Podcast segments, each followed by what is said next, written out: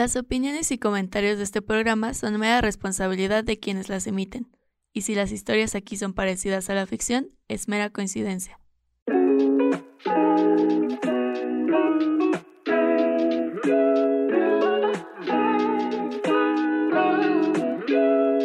Voy a dejar de hacer todo por estar contigo y al final es como, güey, ni neta.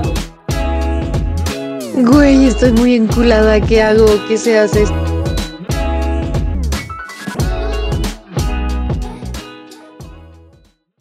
¿Qué onda? ¿Cómo están? Bienvenidos a Queer, su podcast LGBTIQA más favorito. Hoy tenemos un invitado súper especial, mi mami, la amo, pero ahorita la presentamos. Primero quiero saber, Rey, ¿cómo has estado? Muy bien, empezando esta cuarta temporada. Sí, estamos en la, en la cuarta. Este, para cerrar el año con todo. Y pues bien, emocionada. Huevo. Pues les voy a presentar a mi mami Amondi, que está aquí con nosotros en Alegrán. Hello, hello, ¿cómo están, bebés? Qué maravilla estar con ustedes. Mi amor, qué fantasía, cuarta temporada, no sabía, o sea, me encanta, es un honor. Muchas gracias por el espacio y gracias por la oportunidad también de poder expandirnos, ¿no? Porque pues aquí, aquí hay que estar unidos. Ay, huevo, claro que sí, y no es un honor aquí tenerte en tu casa, porque literal estamos en nuestra casa. En nuestra casa, tuya también. Ya, muchas gracias. Pues déjenos contarles un poco que estamos en Alacrania, es el primer estudio LGBT en Ciudad de México. Todos aquí somos parte de la comunidad o somos mujeres que apoyan la comunidad, son aliadas y son feministas. Y pues esto es un estudio de tatuajes, yo tatúo aquí, Amondi se tatúa aquí, hacemos cosas aquí. Pero por favor, cuéntanos un poco de ti, de lo que haces, de tu drag, de todo lo que nos quieras decir. Claro que sí, a ver. Ay, qué emoción. Estoy, estoy si quieres, empieza por Alacrania. ¿De dónde nace Alacrania? Ok, este, este, este lugar tan chido. Pues justo, a ver, es que todo va de la mano porque Alacrania nace cuando el drag empieza a morir con la pandemia el año pasado. El drag empieza a tomar una vertiente diferente que es esta parte digital, ¿no? En donde eh, pues ya no hay antros abiertos, ya no hay fiestas abiertas. Travestías, ya no hay travestías. Ya no había travestías, ¿no? este, y pues la verdad nosotros tenemos renta que pagar, unos perritos que alimentar, con una gatita que cuidar. Las bendiciones. Las bendiciones, dices tú. Y pues nosotros tenemos una smoke shop que se llama Boots, que también es un espacio seguro para la comunidad LGBTQ+, y para las mujeres. Y pues durante la pandemia fue como todo el mundo encerrado, empezó a fumar más motas. Nosotros no vendemos mota, pero vendemos todo lo que necesitas para fumar. Toda la parafernalia y además increíble. Hay cosas de cristal, hay unas pipas divinas, hay cosas muy chidas, cosas súper chidas. Entonces se cierra la tienda y nos llevamos la tienda a nuestra casa, a, a la casa de mi socio y mía. Y pues empezamos ahí a vender boots. Y fue como de, güey, pero qué, qué, más vamos a hacer? Porque pues el drag, quieras o no, a mí me daba una fuerte de ingreso y más a mi esposa que se va, que ella vive del drag, ¿no? Entonces era como de, güey, pues la verdad, siempre soy usuario de tatuajes. ¿Qué onda? ¿Será que montamos un estudio de tatuajes? Y me dice, ay, no, estás loca, ¿no? Eso fue lo que me dijo, estás loca. Este, ¿Cómo crees que van a haber tatuajes? Ahorita le dije, ay, mi amor, se va a abrir un estudio de tatuajes porque se va a abrir un estudio de tatuajes. Porque con o sin pandemia, un espacio de tatuajes debe estar limpio por la contaminación cruzadas y todo. Entonces fue como se presenta la oportunidad de que nos renten un espacio en el edificio en donde vivíamos, una, un departamento, y yo tenía unos ahorros, dije antes que me los gaste en mota y así.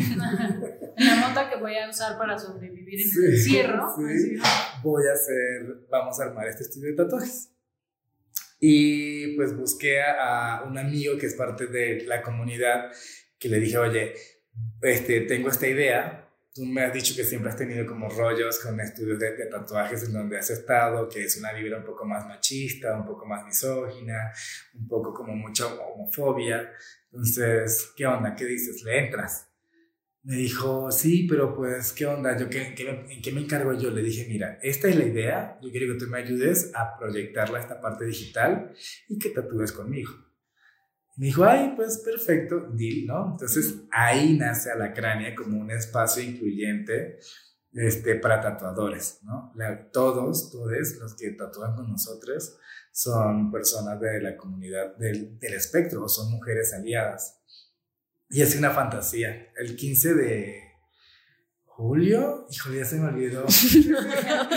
de, julio, el 15 de junio o julio de este año cumplimos un año. Entonces, pues fue un proyecto que nació durante la pandemia, este, con muchísimo esfuerzo y que pues aquí estamos dándolo todo, eh, generando espacios seguros que es necesario. Y pues empezamos siendo el primero, pero pues ahora ya hay más estudios y creo que increíble. Para todos sale el sol y cada vez hay más jotas y mujeres que necesitan lugares como estos. Sí, totalmente. Creo que justo en esta pandemia fue cuando empezaron a salir las, eh, las denuncias para los tatuadores, ¿no? Y existe esta página de Tattoo Predators México, que es en donde se están exponiendo que sí, el mundo del tatuaje es súper machista y que está de la chingada que tú quieras tener una experiencia súper chida yéndote a tatuar. Es lindo tatuarse. Porque al final estás haciendo algo con tu cuerpo. Eh, las personas están literal tocando tu cuerpo de una manera consensuada y haciendo arte en tu cuerpo. Sí, y pues, está.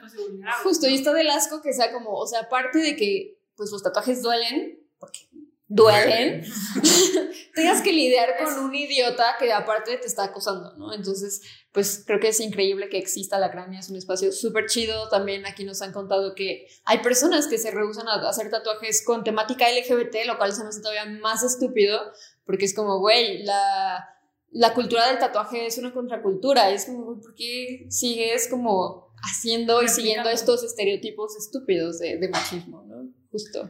Justo me ha he escuchado historias horribles, por ejemplo, tengo una amiga muy cercana a mí que habló de un tatuador que, es un tatuador muy grande, de tamaño, ¿no? Y que y, ella se estaba haciendo una calavera en su antebrazo y de repente pues que puso su, eh, su bracito en el, ante, en el posabrazo y que el güey le empezó a, a pegar su rodilla como en su entrepierna y ella fue como de, ay, verga, ¿qué, ¿qué hago? Él ya tiene el poder de mi piel en sus manos. Claro.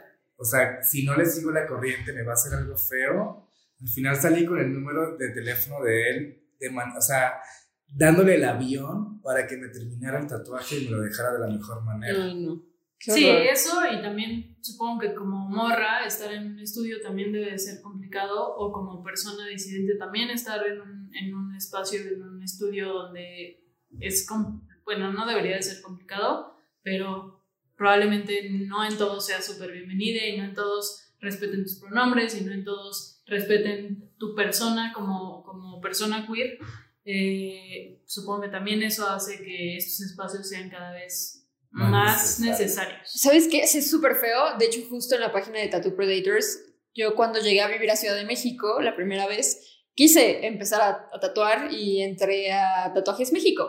Y eh, el chacal era el que manejaba Tatuajes México, ahorita tiene una denuncia en Tattoo Predators, también estaba un güey que Hugo, que también está en Tattoo Predators, o sea, y si era un ambiente bastante hostil, más o menos entiendo el lado tradicional de cómo eh, tratan a los aprendices, pero sí había momentos en los que era como de que vatos no. Eh, en algún momento yo dije como, güey, soy lesbiana y fue como, ay, ¿por qué eres lesbiana? Y ya sabes, como que este deal de, ay, una lesbiana. Ajá, y yo, entonces sí es como un... es que aparte tú eres una lenchota bien guapa. Ay, muchas gracias. Muchísimas gracias, Tú también eres hermosa. pero sí, justo es como súper incómodo y, y también llegó momentos en los que ni siquiera, o sea, en ese momento ni siquiera como que yo tatuara, porque a los, bueno, a los aprendices ahí nunca nos enseñaron ni siquiera agarrar una máquina, pero pues daba el tour aquí en el, ¿cómo se llama? En el museo, en el museo de, de, tatuaje yo daba el tour, y si llegaba cualquier vato así de que a estar molestando, tenía que chutármelo y nadie hacía nada, y era como que, güey, yo no puedo ser grosera contigo porque soy host, pero es como, ábrete. O sea, sí llegó un momento en el que había un señor que llegaba siempre y era como, ay, ¿cómo estás? Estás bien bonita, no sé qué, yo así de...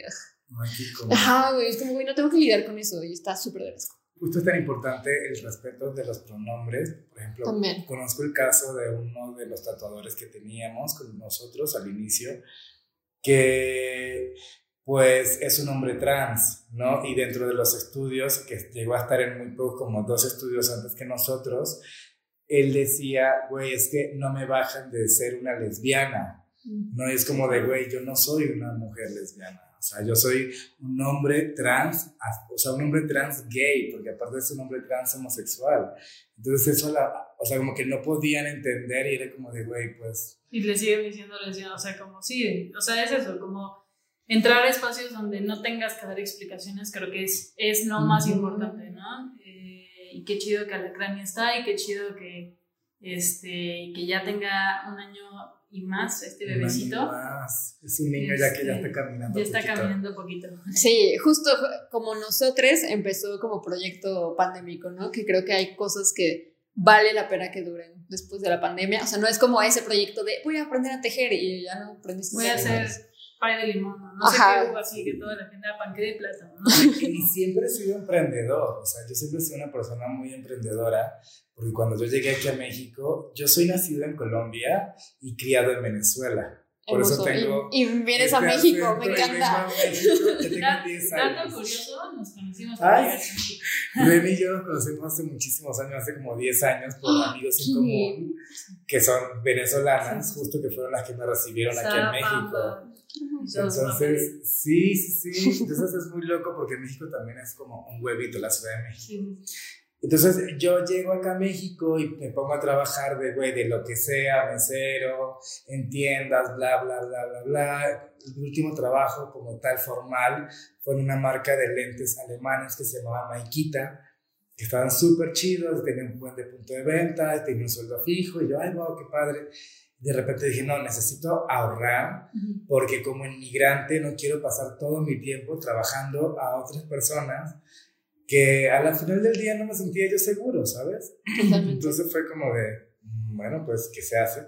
Y fue cuando nació Boots. Boots ya tiene casi cuatro años. Y Boots es esta, o sea, la tengo con mi mejor amigo que se llama George. Eh, su drag se llama Candela, solo Candela, es una drag queen enmascarada, toda mamadota.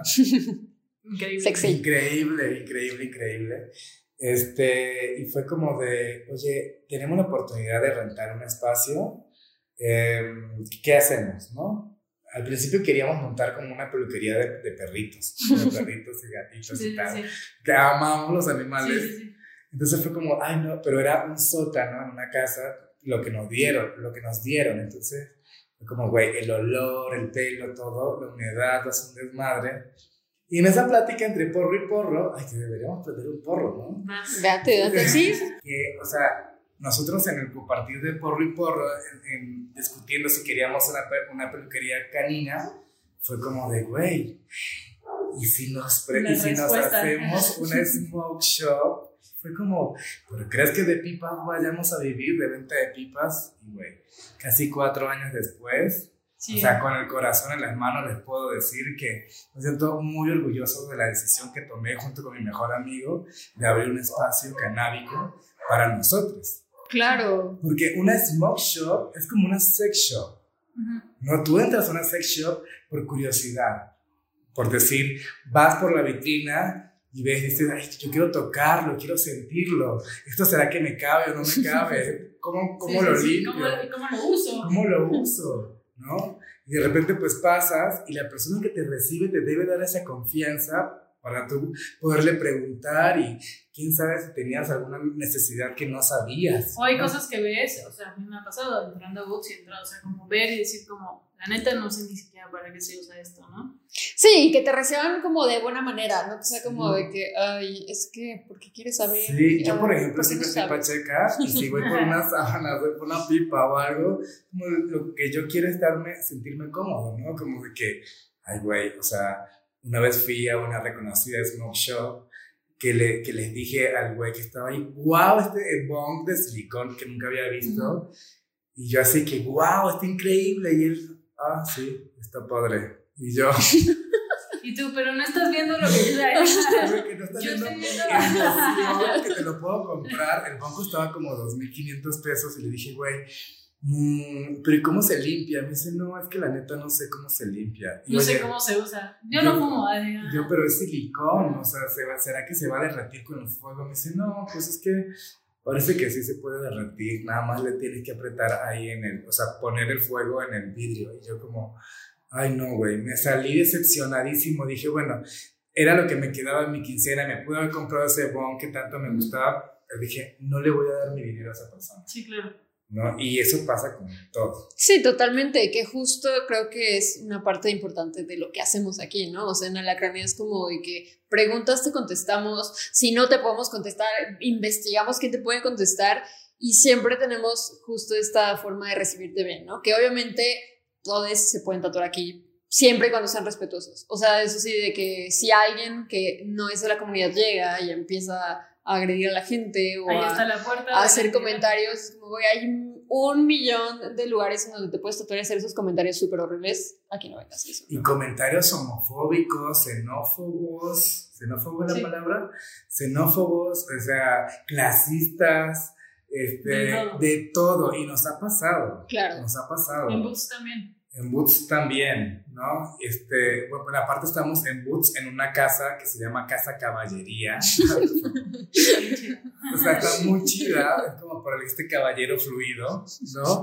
Hay una barbería y una tienda de ropa, pero esta ropa como que venden faldas para hombres o camisas de mesh, o sea, pero solo para caballeros.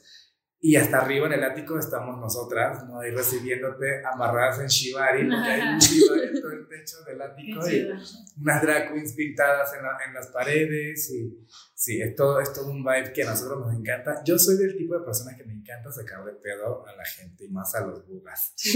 Perdónenme si me van a escuchar por ahí, pero me encanta sacar ¿Quién sabe? Creo que tenemos muy pocos. Muy pocos escuchas bugas, pero son más como mujeres aliadas. Muy aliadas. Sí. Y eso está increíble, eso está increíble porque pues sí, como que crecemos o pensamos viendo como unas normalidades que pues en realidad nosotros o nosotros no nos sentimos normales, ¿no? Sí. Es como de... Es como de, pero en realidad... Y te empodera. Y te empodera, te empodera lo anormal. Y llegar a esos lugares y decir como, güey, me siento en casa, o sea, es, es un espacio que es un smoke shop, pero tiene todo lo que me gusta y oye, estoy llegando a un estudio de tatuaje, pero veo gente que también me identifico con esas personas, claro. eso es lo que está muy chido. Sí, Hacemos pijamadas aquí súper chidas. que es a lo que vamos, esa es sí, nuestra plática. Sí. Primero quiero saber un poco de, de Amondi, cuéntanos un poco de Amondi y ahorita nos contaste Ay, la claro. Amondi, Amondi, este, Amondi es una capa, Amondi es una máscara que me ayuda a empoderarme. Este, no tanto empoderarme, la palabra yo diría liberarme, ¿no? En un país donde mueren tantas mujeres al día y donde una persona inmigrante como yo se vista de mujer y logre lo que estoy haciendo, que son estos espacios seguros, me vuela la cabeza. Claro. Me vuela la cabeza, me hace sentir, Ren, y tú me conoces, güey, o sea, tú sabes desde dónde llegué yo, sí, sí, sí, ¿no? Entonces llegar hasta este punto, estar hablando con ustedes dos y poder como decir, güey, a huevo, o sea, lo has logrado vistiéndote así, pues qué chingón. Y siendo tú, o sea, como siendo, siendo tu auténtico No ser, solo vistiéndote cual. de mujer, porque te puedes vestir de lo que tú quieras, ¿sabes? Pero siendo, buscando esa autenticidad como persona. Entonces, hace cinco años, más o menos, cuando yo tenía, ay, no voy para seis años, creo. Sí, seis años. Empecé, yo salía con Pablo, este, que es mi pareja, y güey, súper chido, o sea, como que llevamos una relación súper linda porque nos conocimos durante muchos meses y hasta el momento que nos atrevimos ya, bueno, ya ahora sí vamos a ser novios y todo lo demás, él trabajaba en un bar como DJ y también hacía shows Gran eróticos. DJ. Gran DJ. Como hacía, hacía shows, hacía shows eróticos porque él es diseñador industrial y él creó para su tesis una mecedora que se cuelga en el, en el, como trapecio y también sirve para hacer una rutina de piso. Entonces él estaba en jockstrap, esos calzones con, el, con las nalgas al aire, haciendo una rutina en el piso, güey, brutal. Entonces él, pues, tiene esta parte artística muy desarrollada. Muy, muy.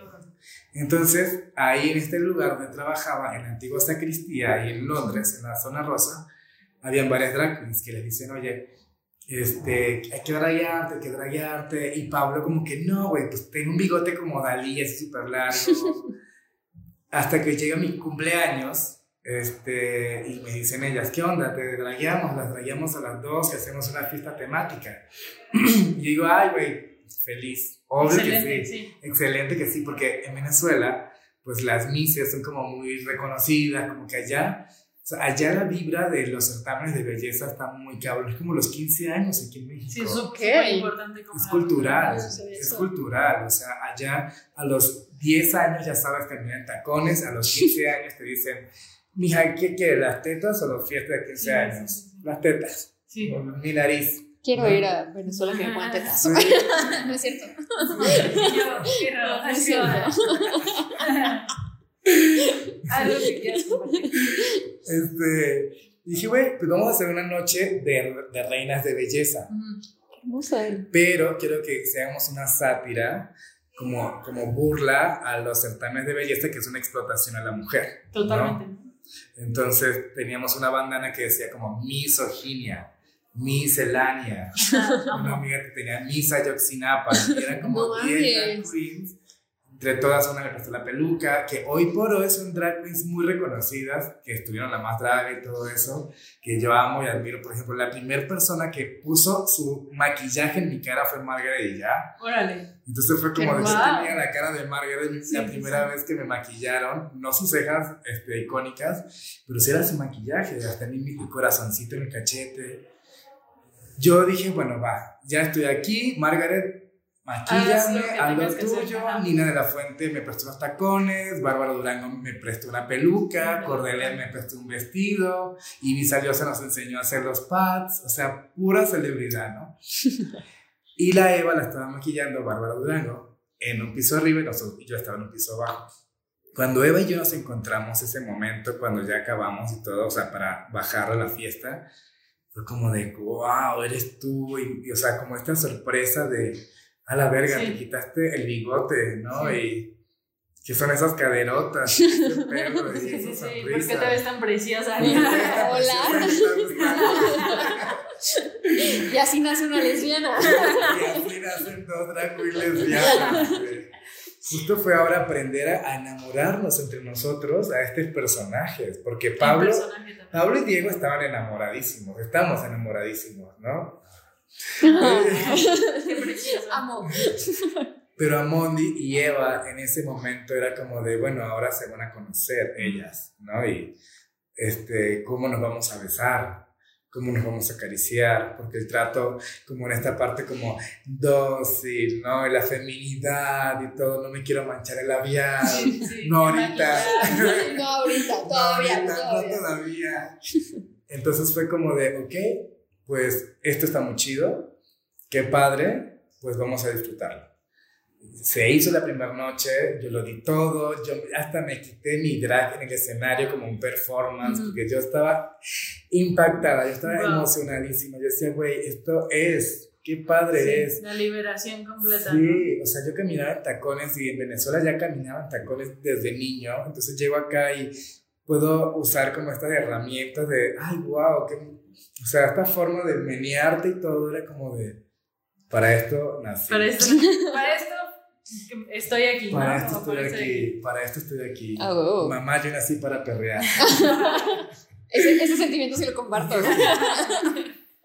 y güey, y se hizo una vez más, y se hizo una vez más, y una vez más, y una vez más, hasta que, bueno, Hoy por hoy ya son casi seis años que, que vamos a cumplir siendo drag queen. Se casaron en drag. Yo recuerdo ese gran evento drag queen. increíble. Todos estaban muy pachecas. Estamos a 20, que no, 20, estamos a 12 de octubre.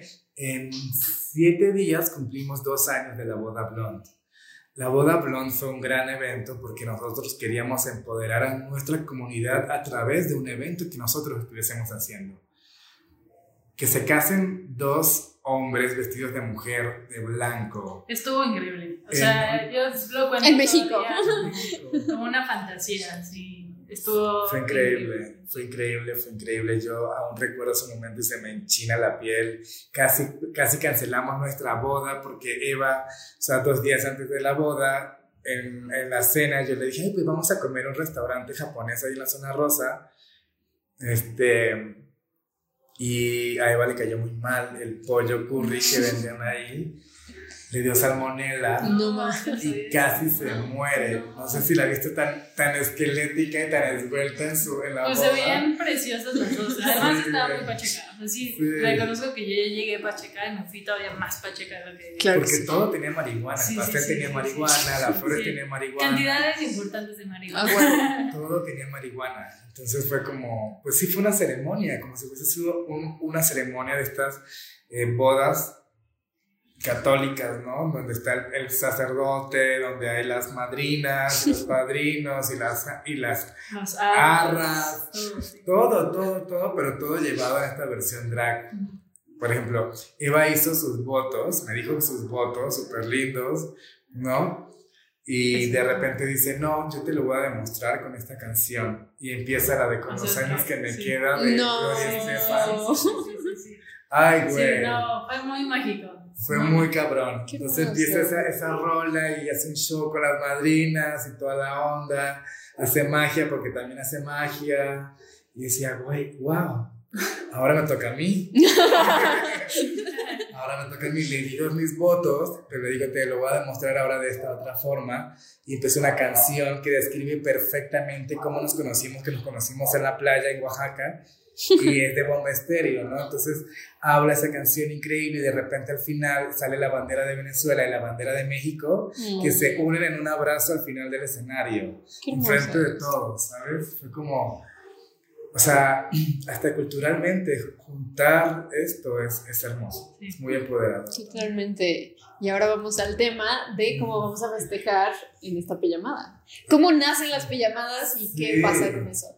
Pues Eva y yo somos personas, eh, bueno, desde antes de conocernos, eh, nos empodera el nudismo, ¿no? Como estar encueradas, ¿no? Como siempre el World Naked Bike Ride, que es una como protesta de ciclistas en bicicleta nudistas, que el hashtag es ahora sí me ves, porque hay muchos ciclistas que mueren por accidentes que dicen los, los conductores que no lo veían. Claro. Sí, que eso, digo, yo lo comparto al ser ciclista también, como real la gente no voltea a ver a su alrededor y eso pasa en el coche y en todas las situaciones. Sí, o sea, como que se va a traducir en absolutamente sí, todo. Sí, yo dejé de andar en bici porque me atropellaron.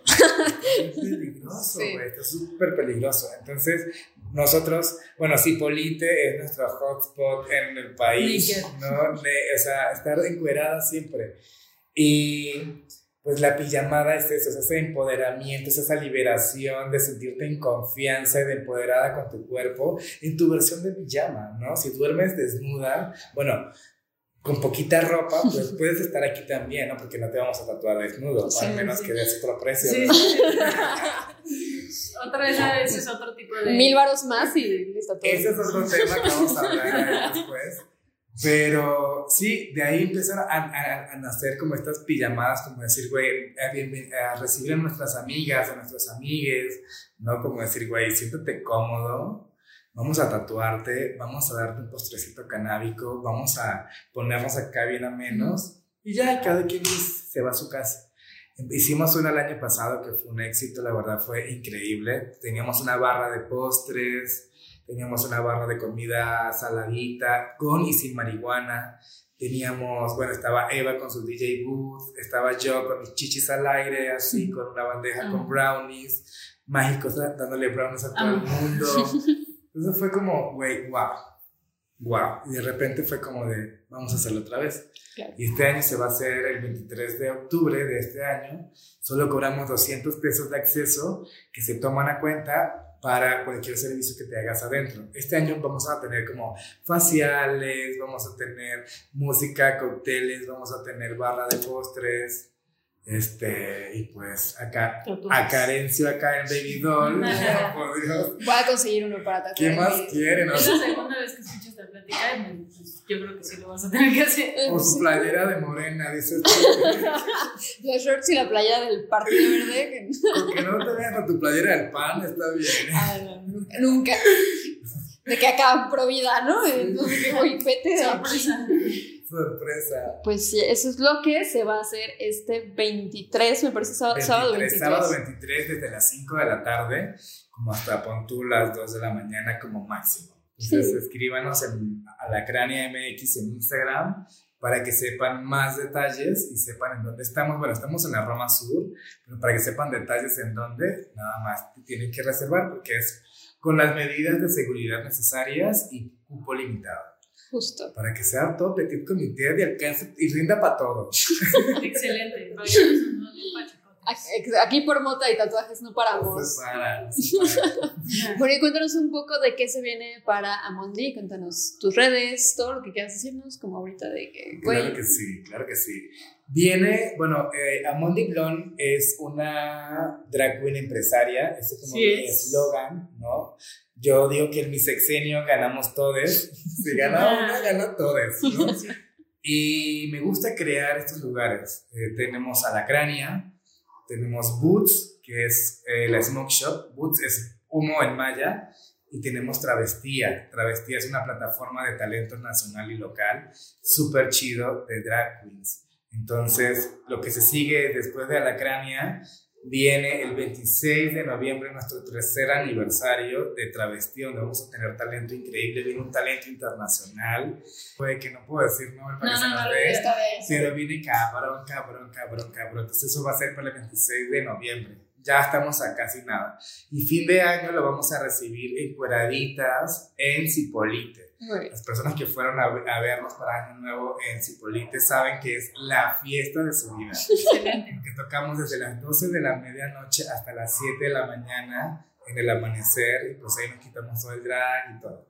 Nos ponemos increíbles. Me pueden seguir en arroba amondiblonde y pues nada, sigan nuestras redes que es arroba eh, alacraniamx que es nuestro estudio, arroba boots, que es nuestra smoke shop, y arroba tra.vestria, que es nuestra fiesta, para que sepan en dónde vamos a estar y todo. Excelente. Pues ya saben, por favor, sigan las redes de Mundi. Tenemos la fiesta este 23, tienen una fiesta el 26 de, noviembre y pues váyanse a Año Nuevo a Cipolite. Sí, váyanse de un Año Nuevo. váyanse a encuerar a Cipolite. Así es. Sí, sí, sí, a ponernos bien burras por allá. Bien burras. pues este fue el primer episodio de la cuarta temporada. Por favor, sigan nuestras redes. Estamos en todas las redes como arroba bajo. Y eh, pues nada, esta última temporada va a ser corta, pero se vienen sorpresas también muy chidas. Entonces ya saben, pueden escucharnos en todas las plataformas de podcast, que no sé exactamente cuáles son, pero al menos Spotify, Google y Apple Podcast, ahí estamos y nos escuchamos el siguiente jueves. Muchas gracias a Mundi por estar aquí. Muchas gracias a ti, muchas gracias Ren, gracias Karen por toda la oportunidad, por el espacio, que, te, que sigan las bendiciones para ustedes, las cosas que se hacen con amor se merecen crecer muchísimo más. Y pues que me inviten más y la siguiente pues invitamos a la Eva Blond también. Ah, bueno, aquí va a estar. Por, más espacios seguros para todos. Amén, claro que yes. Uh, bye. Bye, go.